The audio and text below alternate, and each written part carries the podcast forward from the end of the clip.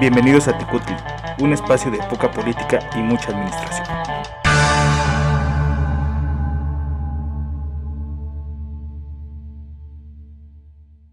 Buenos días, tardes o noches.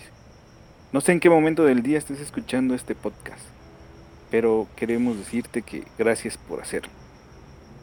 El programa Tecutli está diseñado con la finalidad de estudiar administración pública debido a que tradicionalmente se habla más de política que de administración. Nos parece sumamente relevante separar una de otra. Por eso, este programa surge ante la necesidad que tienen los servidores públicos de encontrar un espacio, en donde aprendamos juntos sobre el arte del servicio público, desde diferentes aristas, pero con el único fin de ser el espacio que hacía falta para el estudio de la administración pública. Lejos del significado de la palabra que le da título a este podcast, es importante hacer notar que somos un espacio de poca política y mucha administración. Por eso los invitamos a seguirnos y a participar en este su espacio. Cada programa consta de tres secciones. La primera, llamada El Bomberazo, en donde opinaremos de la noticia más relevante de la semana y aportaremos nuestro punto de vista. La segunda, que se llama El Panóptico, en donde revisaremos el funcionamiento y daremos un seguimiento a las autoridades locales, estatales y federales con la finalidad de ampliar nuestro conocimiento de ella. Y la tercera sección es Goditas de Administración, en donde hablaremos un poco de la historia de la administración, curiosidades que se dan en el servicio público y también de una que otra metida de pata de nuestras autoridades. Mi nombre es Tlacaelel y seré quien tenga una opinión diferente, digamos utópica de la administración, teniendo en cuenta que cada uno de los aquí hablantes tendrá su propia postura mismas que serán vertidas sobre el tema a debatir. Los dejo con Nenet, que es mi compañera. Hola, bienvenidos y bienvenidas. Como mencionaba mi compañero, yo soy Nenet. Seré la voz del abogado del diablo. Seré la que cuestione el que, ¿qué pasaría si? Esto con la finalidad de abrir nuevas posibilidades de análisis en cada uno de estos temas. Los dejo ahora con Mestli. Hola, ¿qué tal? Bienvenidos. Mi nombre es Mestli y seré aquella que comience con un enfoque tanto internacional como un enfoque económico de la administración. Los dejo con Tecatl. Hola, ¿qué tal? Mi nombre es Tecatl. Eh, el papel que yo quiero desempeñar en este, en este podcast es un poquito el de defensor de la administración pública, buscarle un poco las bondades de la práctica que actualmente se lleva, porque dentro de todo lo negativo, algo positivo debe existir. El bomberazo. Muy bien, pues ahora pasaremos a la noticia de estas semanas. Pues como sabrán, eh, ha estado en todos los noticieros, periódicos y opiniones en redes sociales, pues la noticia del regreso a clases.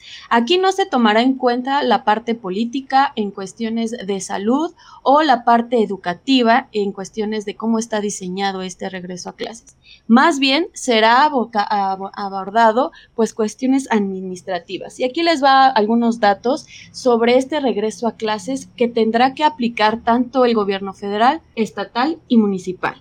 ¿Sabían ustedes que el presupuesto de este año 2021 es menor al 2020 en, en tanto a un 51.5% eh, de acuerdo al el periódico financiero. ¿Y a qué va abocado este presupuesto? Pues sobre todo en la infraestructura educativa, porque es importante nosotros enfocarnos en la parte administrativa del regreso a clase porque no nada más es que los niños regresen y los docentes de igual forma, sino también ver cuáles son las condiciones en las que están las escuelas y ver cuánto es la disponibilidad que tiene tanto estos tres órdenes de gobierno en aportar para mejorar estas, esta infraestructura educativa.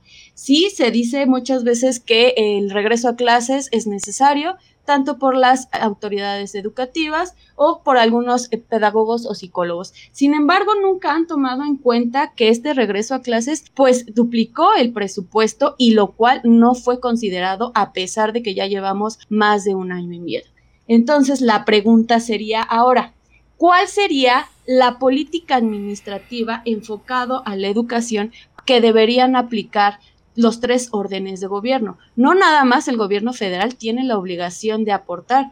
¿Qué pasa ahora también con el orden estatal y municipal? cuál sería su participación en las cuestiones administrativas. No sé qué mencionen los demás compañeros, pero desde mi punto de vista creo que es necesario que los tres órdenes de gobiernos se coordinen en esta política administrativa para que puedan mejorar en cada una de las escuelas que están en su demarcación y poder tener un mejor regreso a clases para las condiciones tanto para los alumnos como para los docentes. Aquí una de las preguntas que surge es ¿Cómo llegamos a una escuela en donde no hay servicios básicos? Regularmente si pensamos en escuelas que se encuentran en, centros urbanos, pues eh, tienen los, los recursos necesarios. Aunque debo de decir que regularmente los niños no tienen jabón, no tienen eh, recursos para limpiar, etcétera. Y aquí eh, surgen varias, varias preguntas, porque a mi parecer eh, parece ser que los padres de familia y los alumnos finalmente sean los que tengan que asumir el, costo económico. Hablando de este costo económico, por ejemplo, respecto a las cuestiones administrativas, eh, yo considero o creo que los recursos no están bien asignados, como bien lo decía Nenet.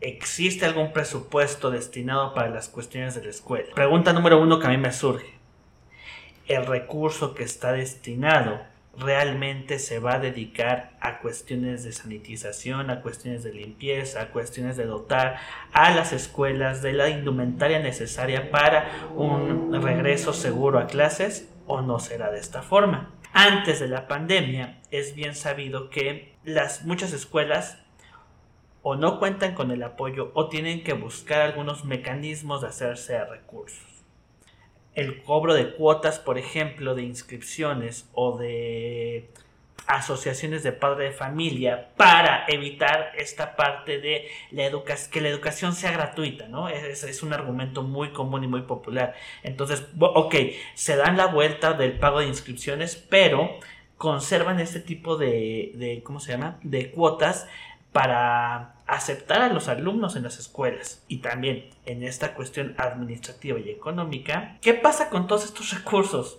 Tanto los que en teoría debe asignar el gobierno federal, estatal o municipal, tanto como los recursos que dotan los padres de familia, mm, son suficientes, no son suficientes, hacia dónde se están yendo, eh, previo a la pandemia no alcanzaba para todas las necesidades. Ahora con la pandemia que se incrementan las necesidades, ¿hay alguna forma más eficiente de vigilar cómo se gastan estos recursos y tratar de garantizar que se vayan a cuestiones necesarias para que haya un regreso seguro a clases? No sé, esos son como que los las preguntas que me van surgiendo en este sentido.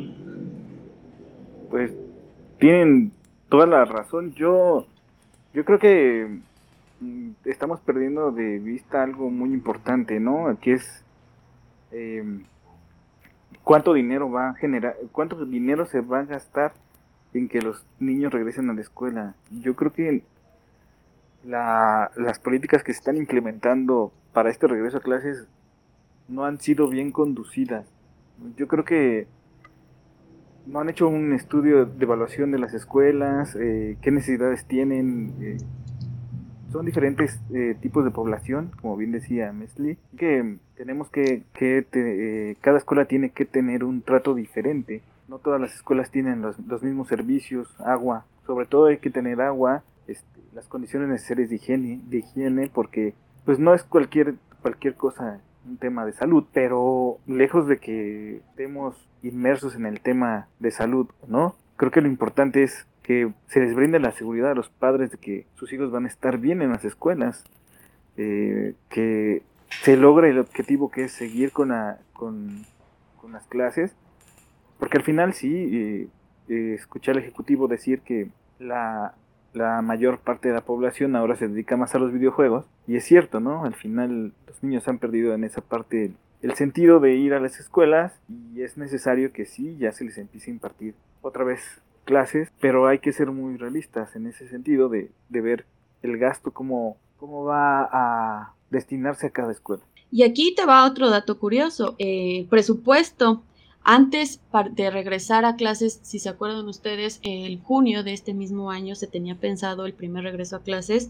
Bueno, se tenía el presupuesto de 10.376 millones de pesos solamente para dotar lavamanos a 62.629 escuelas públicas. Solamente para poner un lavamanos no menciona ni siquiera un kit de limpieza o de higiene o eh, meter por fin piso. Hay escuelas que no tienen piso de concreto, siguen teniendo piso eh, de tierra. Entonces, imagínense cuánto se tendría que dotar en un presupuesto para el próximo 2022, pensando que se tiene que renovar la mayoría de la infraestructura de todas las escuelas federales. Y solamente estoy hablando de las federales. ¿Qué pasa de las escuelas estatales en donde esos gobiernos también no presentan un buen presupuesto? Creo que la falla aquí de la autoridad administrativa es eso, la falta de una buena organización una buena coordinación en la elaboración de este presupuesto para que se pueda aplicar en el mejoramiento de cada una de las escuelas que tiene a su cargo. Y también aquí quedaría la pregunta de, entonces, también, ¿cómo está aportando el municipio? Porque la mayoría eh, antes, en años pasados, ellos mencionaban que su aportación era sus famosos arcotechos cuando a lo mejor a la escuela no le hacía falta un arcotecho, le hacía falta un buen drenaje, una buena ventilación, una buena infraestructura inmobiliario, etcétera. ¿Dónde queda esa parte del, municipio? Sí, a lo mejor, como lo veremos más adelante, no es tanto su obligación en cuestiones de presupuesto, pero yo creo que aquí ya podría venir igual una reforma administrativa en donde estos tres niveles de gobierno se puedan coordinar perfectamente. Aunque yo te podría cuestionar ya un poquito lo del papel del municipio. Si bien es necesario que exista una coordinación intergubernamental, eso me, queda clarísimo, eh, no sé hasta qué punto un ayuntamiento sea como tenga la facultad o tenga la atribución, tenga, tenga realmente la la necesidad o, esté obligado a ser partícipe de cuestiones educativas. O a menos que te refieras solamente a cuestiones, por ejemplo, de servicios públicos básicos que reciban las escuelas. Porque, por ejemplo... Pues a lo mejor... Digo, digo, porque algún, algún servicio básico que sí depende del ayuntamiento, por ejemplo, son los sistemas de agua, ¿no? Este, eso, eso sí es como básico. Y eso va a ser muy necesario ahorita en la cuestión de la pandemia. ¿Y a pues quién haríamos responsable del Internet? Exacto. Pensando en estos modelos híbridos, ¿a quién hacemos responsable del Internet? Buena pregunta. El nivel federal, por eso la reforma en telecomunicaciones, en teoría, eh, el acceso a la información y el acceso a redes ya va, va, a formar o forma parte de un derecho humano. Y ese derecho humano, en teoría, es responsabilidad de la federación. Por eso ellos tratan de regular o de, o de normar o de hacer estos agentes reguladores a nivel federal, como el Instituto Federal de Telecomunicaciones, según yo. Y sí, contestando a, la pregunta que nos estaba haciendo Tecatl sobre qué participación tendría aquí el municipio, sí, precisamente es a los, a los servicios públicos y no nada más la parte del drenaje, sino también el podar eh, algunos jardines o parques que estén alrededor, eh, también poner la parte del alumbrado, incluso si es cuestiones de municipios, pues ya aquí se coordinaría la, parte de la policía en, en cuestiones de vigilancia. Si ya son alcaldías, bueno, ya le correspondería al jefe de gobierno o jefa de gobierno poder coordinar y organizar esa vigilancia para los niños y para los propios padres de familia y, y personal educativo. Pues sin lugar a dudas es un tema complicado, es un tema álgido, va a ser un tema que materialmente, como bien dijimos a un principio, tratando un poquito de dejar de lado el tema político, si los profesores están dispuestos o no están dispuestos a regresar, si los padres de familia van a mandar a sus hijos o no, administrativamente y con los recursos con los que se cuentan actualmente o mínimo con los que se dice que se cuentan los números que nos acaba de proporcionar Nenet acerca de que se trata de poner un, un lavamanos en cada escuela para, no sé, comunidad de 100, 200 alumnos, pinta para que el regreso a clases en términos administrativos sea algo muy complejo. Desde mi punto de vista no creo que sea viable. No sé, digo, como para, para cerrar y para hacer una, una pequeña conclusión de manera administrativa, ¿cómo lo ven ustedes? Eh, postularía o, yo este si yo me tiraría hacia el sentido de que no es viable administrativa y económicamente, materialmente, no se tienen las condiciones para un regreso a clases, ni en el internet, ni en los servicios, ni nada por el estilo. No creo que sea lo más conveniente. ¿Ustedes qué opinan? Bueno, y, y, aparte, todavía no hay una coordinación efectiva entre los tres niveles de, de autoridades, ¿no? O sea, los municipales no se ponen de acuerdo con los estatales y los estatales menos con los federales y eh, entonces está generando ahí una brecha que no se va a poder eh, solventar, como bien decían ustedes, a lo mejor eh, la autoridad municipal los va a ayudar con los servicios públicos, que sí tienen que ser tanto el agua, ¿no? las podas, la limpieza, y sobre todo la desinfección de cada aula, de cada espacio escolar. Eso tiene que estar muy presente porque es un gasto extra. Generalmente era agua, eh, podas, servicios públicos, pero ahora ya es eh, desinfección, ¿no? Y eso es lo que tenemos que tener en cuenta, que también el, gobierno estatal no está bajando a los niveles eh, municipales para generar esa sinergia que se necesita para este regreso a clases. Yo también considero que no es viable, que necesitan un tiempo para poder aplicar políticas más correctas y, que den una respuesta asertiva a lo que se necesita en, las escuelas para este regreso a clases. Para mí lo necesario es la parte del diagnóstico. Creo que sabemos como administradores que esta es una parte fundamental a la hora de hacer una política pública. Y si yo no tengo un buen diagnóstico de cuál es la situación de escuelas que han estado más de un año abandonadas, eh, creo que ahí estamos, estamos hablando de, de, un mal inicio en este, en este proceso. Entonces, pondría en la mesa eso, primero hacer el diagnóstico de las escuelas, eh, sobre todo de la infraestructura con la, que, con la que se cuenta y ya después hablar de un regreso a clases de manera paulatina, sobre todo, bueno, en este caso de, eh, de escuelas que no cuentan con esta infraestructura necesaria. Y de mi parte, pues de hacer un llamado tanto a las autoridades federales y estatales Ojo, ya se acerca la entrega de anteproyecto. Ya están en momentos de hacer un presupuesto para el 2022. Y de aquí dejándoles de un el último dato, mencionaban que uno de cada tres niños no tuvo acceso a la educación a distancia. Y esto no se va a ver reflejado si perdió o no un año escolar. Esto se ve reflejado como efecto directo al Producto Interno Bruto en un futuro.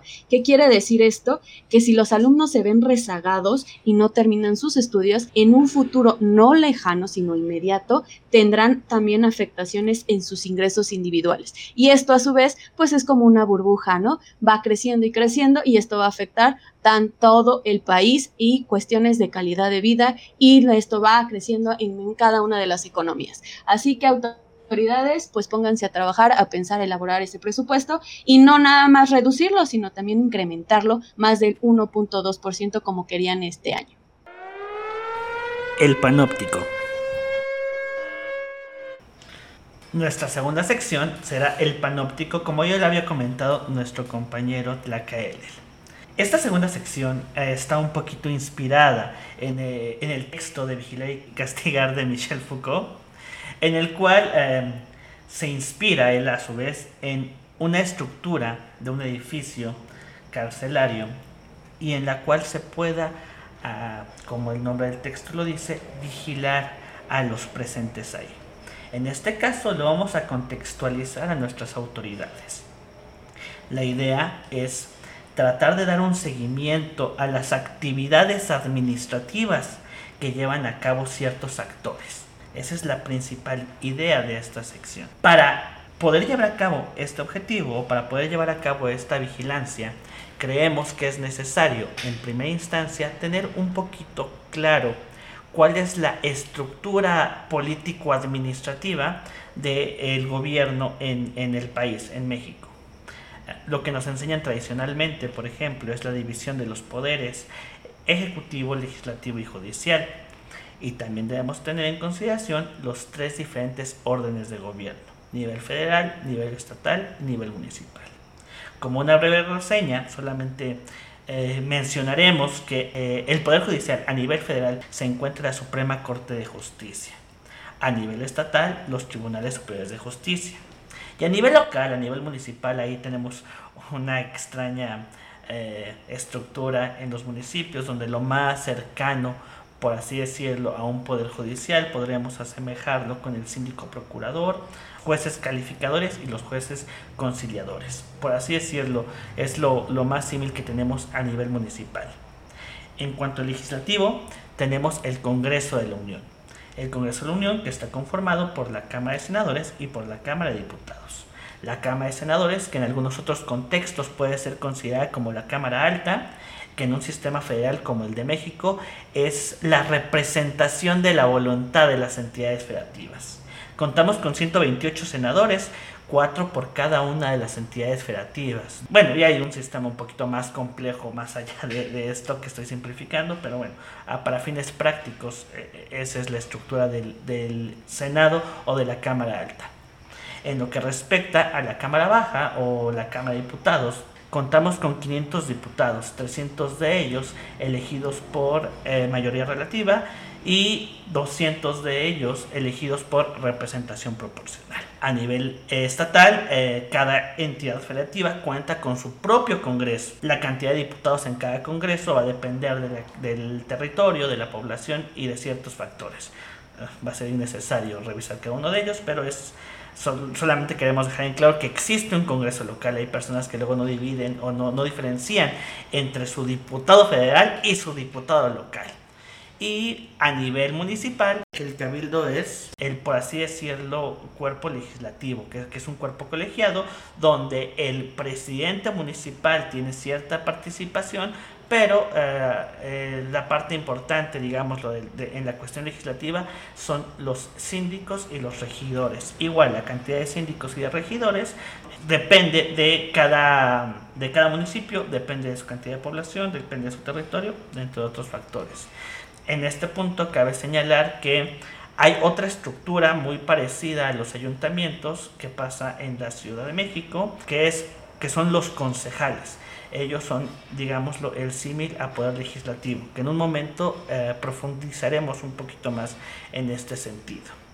Por último, el nivel o el poder ejecutivo tiene sus divisiones a nivel federal, obviamente está el presidente de la República, junto con toda su administración pública centralizada, que será uno de los principales temas de este podcast, por así decirlo, que son el accionar de todas y cada una de las secretarías de Estado que llevan a cabo ciertas acciones concretas de gobierno. A nivel federal, cómo actúa el presidente junto con todo su gabinete, que, perdón por ser reiterativo, que son los ejecutores de las acciones, la parte ejecutiva a nivel estatal tenemos a los diferentes gobernadores, que en la Ciudad de México es la jefa, ah, bueno, actualmente que es una mujer, la jefa de gobierno, jefa o jefe de gobierno, dependiendo del caso. Y por último tenemos a los presidentes municipales, que son el poder ejecutivo a nivel municipal. Y también haciendo la aclaración de que en las alcaldías de la Ciudad de México la nomenclatura para el titular del Poder Ejecutivo local en las alcaldías es el alcalde. En esta ocasión o en este primer programa, en esta primera parte del podcast, definiremos o empezaremos a hablar un poquito de eh, los ayuntamientos y las alcaldías. Esto es porque estamos en este año 2021 en pocos meses van a empezar las eh, van a empezar a existir las transiciones eh, en la Ciudad de México el primero de octubre entrarán en funciones los nuevos alcaldes y sus consejeros electos para el caso por ejemplo del Estado de México que también tuvo elecciones este año el primero de enero del 2022 entrarán en vigor entrarán en funciones los presidentes municipales, los nuevos síndicos y los regidores electos. Y pues no sé si mis compañeros quieran hablar un poquito acerca de las diferencias que existen entre las alcaldías y los ayuntamientos, que serán los próximos a analizar. Bueno, como ya lo mencionabas, eh, una de las diferencias que existen pues es justamente esta concepción jurídica, ¿no? Eh, mientras que estos estados tienen como base esta división territorial y la organización política y administrativa el municipio libre, en el caso del gobierno de la Ciudad de México, se entienden como demarcaciones territoriales y estas demarcaciones están a, cargo de las alcaldías. Creo que aquí lo, lo importante o, en cuestiones de, de, este podcast sería lo relevante sobre a la, su hacienda pública. ¿No? De parte de las alcaldías, pues ellas no tienen un control sobre sus ingresos como tal, a diferencia de los municipios. Eh, ahí ya se define una autonomía o lo que ellos mencionan como un municipio libre.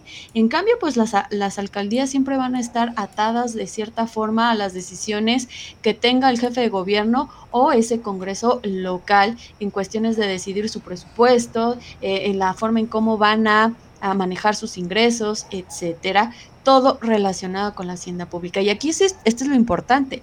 ¿Por qué en, cuestiones de hacienda pública los municipios sí pueden decidir, tienen una autonomía, como ellos mencionan, fiscal? ¿Y por qué las alcaldías no? Cuando eh, pues se ha buscado desde 1824 que México independiente, bueno, en ese entonces el Distrito Federal, pues era eh, parte como un municipio libre. Sin embargo, cuando ellos ceden estas facultades al gobierno federal, pues se convierten simplemente en la parte de organización, en la parte de que te voy a administrar lo que tú me das, nada más, el cuidador de.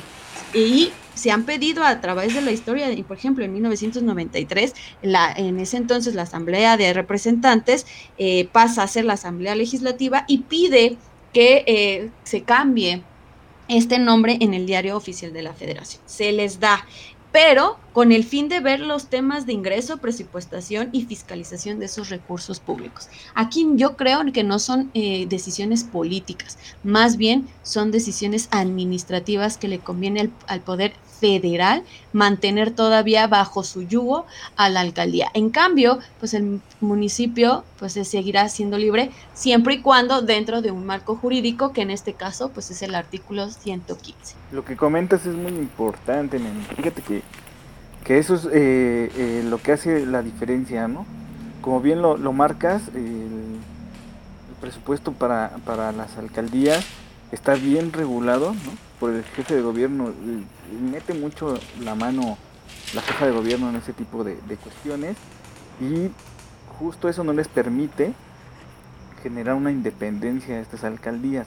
Entonces, en esa parte es, es necesaria una reforma para que cada alcaldía eh, tenga un mayor una mayor posibilidad de, manejar su propio presupuesto. A diferencia de lo que es en, el estado, en los estados con los, con los municipios, pues aquí es, es viable que los municipios tengan su recaudación a través de los impuestos y que ellos mismos hagan uso de eh, los recursos para lo que ellos necesiten.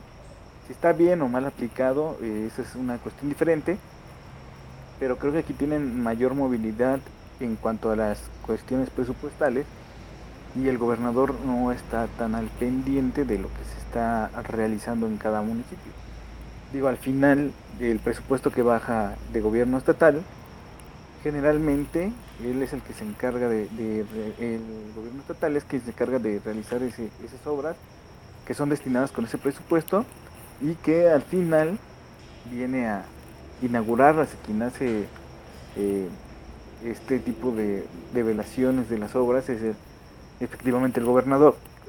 Es por eso que yo creo que la asamblea tiene que ponerse muy ya quisquillosa en ese sentido para que ya se genere una, una ley o un reglamento o, o algo que empiece ya a marcar que el presupuesto de las alcaldías ya debe ser autónomo y que ellos mismos se encarguen de la contribución y de la distribución de, dicho presupuesto. Eso sería sumamente importante y creo que la ciudad crecería a pasos agigantados.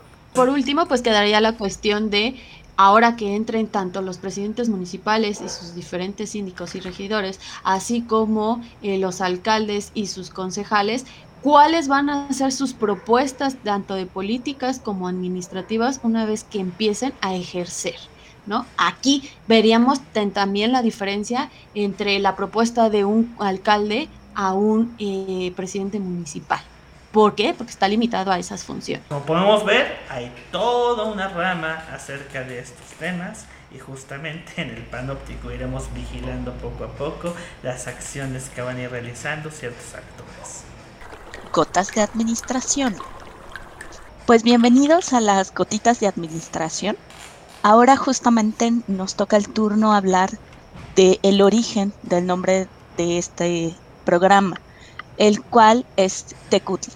Eh, Tecutli era una figura administrativa prehispánica, eh, concretamente en el pueblo azteca, el cual, eh, de acuerdo a los autores, hay diferentes, em, diferentes orígenes, pero digamos que el primero de ellos se da cuando se decide dividir a este imperio azteca en estos tres, en estas tres grandes partes que es eh, Tlacopan, Texcoco y Tenochtitlán.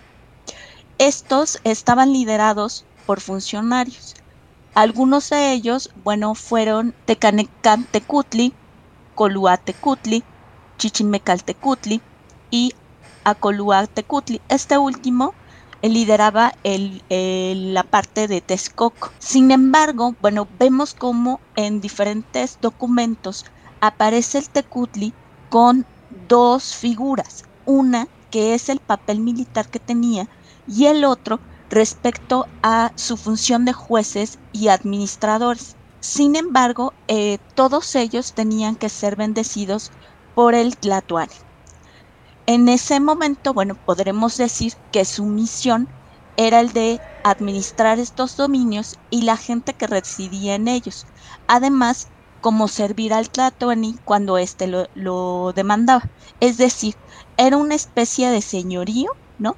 Y que de hecho, posteriormente, eh, después de la conquista, se van a convertir en estos señoríos que eh, van a traer o van a adoptar esta, este sistema de administración de España, ¿no?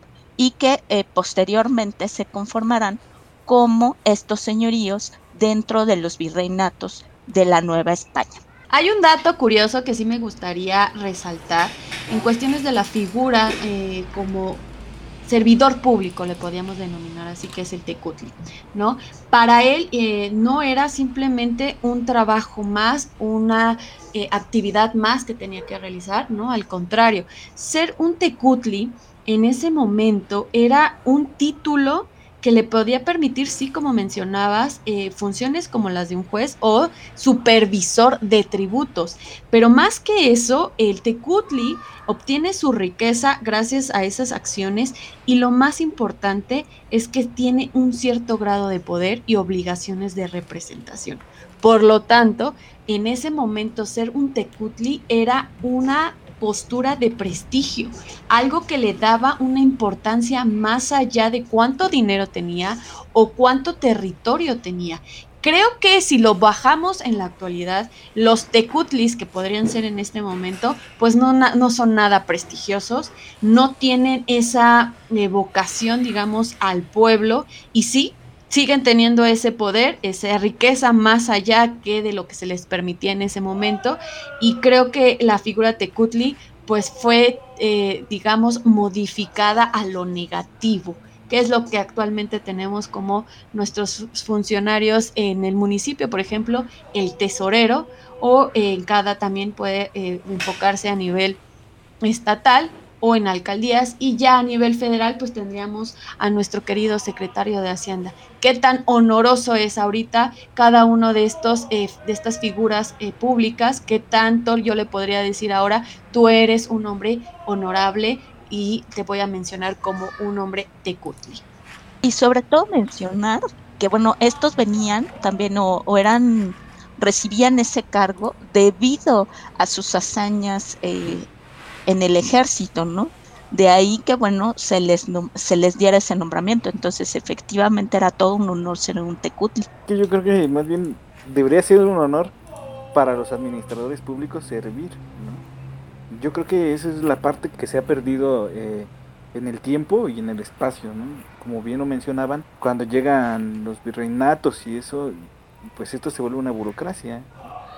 Y ya burocráticamente, pues yo creo que así funcionan los municipios y cualquier entidad administrativa en este país, pero en realidad eso es lo que deberíamos tener en consideración. Nuestra historia es muy bella y tener el honor de servir al pueblo, donde vives es, debería ser, es un privilegio. Y muy pocos tienen el privilegio de servir. Y generalmente, eh, generalmente, no quiero ahondar en que todos o la mayoría, sino generalmente hay, hay gente que trabaja en los municipios que abusan del poder, que abusan de ese afrodisíaco que es el, el, poder y lo usan en contra del pueblo, el pueblo es a quienes deben de servir y generalmente lo usan en contra del pueblo para enriquecerse, ¿no? Mucha gente, se, muchos servidores públicos se han enriquecido ilícitamente, pero no tienen el, el esa magia que debe ser la administración pública, porque es un arte, es un arte trabajar con la gente, es un arte eh, tratar de satisfacer sus necesidades y tratar de darles servicios públicos de calidad. Eso es lo que deberíamos tener como primordialmente la gente que está en administración pública. Somos un enlace con el pueblo y deberíamos de ser, más que un enlace, deberíamos ser parte fundamental, integral de lo que, de una mejor forma de vida a mí lo que me... Y a lo mejor sucede, te cedo la palabra, Gracias. Eh, yo lo que iba a comentar es que a mí lo que me llama la atención un poquito es que en congruencia con lo que hemos estado platicando de separar un poquito la cuestión política de la cuestión administrativa, hay muchos ejemplos a lo largo de la historia de lo y hay muchas evidencias que dejan en claro que la administración pública como tal, esta parte técnica, esta parte práctica, siempre es necesaria. Más allá de los discursos, más allá de esta toma de decisiones de los gobernantes, atrás de ellos hay toda una maquinaria que se tiene que activar, que es la administración pública. Y un poquito la intención de, platicar de estos temas en este espacio es justamente reivindicar un poco y abogar un poquito por la profesionalización de la administración pública. Porque a final de cuentas, a, la realidad y a las necesidades de la actualidad, es imperante que tengamos ciertas herramientas para poder llevar a cabo una correcta administración de los recursos públicos. Que a final de cuentas se va traducir en lo que decía Tecatl, en beneficios para la sociedad. Y como yo lo, eh, pues un dato curioso y como lo mencionaba es la Carilel, ¿no? Eh, creo que sí tendría que ser un honor actualmente. A lo mejor no lo ven de esa forma porque déjenme comentarles que los tecutlis, eh, al menos en la parte tlaxcalteca, para llegar a ser y tener ese honor tenían que pasar por cinco cosas. Número uno, tenían que hacer, una vez que el Tlatuani había decidido quién iba a ser el próximo tecutli, bueno, se le presentaba de forma pública ante el dios Después, él tenía que cumplir un periodo de ayuno o penitencia durante un año. Es decir, algo que actualmente los servidores públicos yo creo que lo dudarían en aceptar ser servidor público. Quién sabe cuánto aguantarían con esta penitencia. Después de que hayan cumplido esa penitencia, pues tenían que, eh, se hacía la entrega de esas insignias del nuevo rango, es decir, ya se le daba eh, por fin el título de Tecutli y al fin llegaba la, la cuarta etapa que era pues la celebración con todo el pueblo y con todo el Tlatuani. Entonces, creo que es eso, la clave es que al nuevo servidor público no se le da tanto esfuerzo, no le cuesta tanto llegar a ese puesto sino porque ya sabemos las viejas prácticas de política para que lleguen a ocupar eh, puestos de administración que pues no son nada de meritorios, ¿no? Entonces, pues a lo mejor sí les faltaría un poquito de eh, penitencia y ayuda a, estos servidores públicos para ver si son capaces o no, o son, eh, pues digamos, tienen el privilegio y el prestigio de ser nuestros servidores públicos. Además que dicho sea de paso, en algunos casos abonaríamos a la salud. Claro, a la salud mental que cada uno de los ciudadanos tenemos al ver cómo funcionan sus decisiones de estos servidores. ¿no? A lo mejor nos ahorraríamos tantas penas y tantas corajes al ver cada uno de ellos. Y si aún le asumo que algunos servidores públicos antes fueron eh, actores, actrices sin ninguna base de estudios administrativos, pues ¿qué te esperas que el municipio o la alcaldía pues funcione correctamente? O futbolistas, ¿no? Por ahí. Sí, exactamente, ¿no? Que eh, yo creo que que tener el don, ¿no? De ser servidor público es un don, no cualquiera lo tiene y como bien lo dices, no todos tienen esa capacidad. Sin embargo, creo que hay gente muy valiosa en los ayuntamientos que jamás alcanzan un puesto más arriba por cuestiones, ahora sí, cuestiones meramente políticas, no, llegan a los puestos más arriba. Sin embargo, eh, desde donde se encuentran, desde el, espacio en donde están, yo he visto que hacen un buen funcionamiento y que son capaces de, llevar en, en grande el, el, don de ser servidor público. Entonces, creo que este espacio que se ha generado, que hoy estamos aquí compartiendo, eh, debemos usarlo para bien de la administración pública, ¿no? Para bien de estos servidores públicos que, que nos van a escuchar, para el público en general, y también hay que hacerles notar que no todo está perdido en la administración pública, pero sí hay que también aportar nuestro, nuestro granito de arena en, esta vorágine que es la administración. Y yo invito a las nuevas generaciones en las próximas elecciones, no nada más fíjense en el candidato principal, Fíjense en la parte de atrás de su hoja de votación para ver cómo va a estar conformado pues el equipo de trabajo de ese presidente municipal o en este caso que ya vienen pues del gobernador, ¿verdad? Porque ellos que generalmente también toman decisiones administrativas. Pues tendremos muchas cosas más de qué hablar en próximos capítulos de este podcast. Por lo mientras, yo creo que nos despedimos. Ha sido un gusto y un placer estar con ustedes, queridos amigos, hablando de esto. Que tengan un excelente día y gracias por compartir los micrófonos. Gracias, no se olviden de ver nuestras redes sociales, algunos pequeños datos que no se comentaron dentro de este podcast para poder también retroalimentar lo que hemos dicho durante todos estos minutos. Muchas gracias, me despido nuevamente y les, les recuerdo, yo soy Nenet y nos vemos hasta el próximo capítulo. Adiós. Gracias por la escucha, excelente día, tarde o noche en el momento en que nos estés escuchando y eh, síguenos en nuestras redes sociales. Nos vemos. Bye.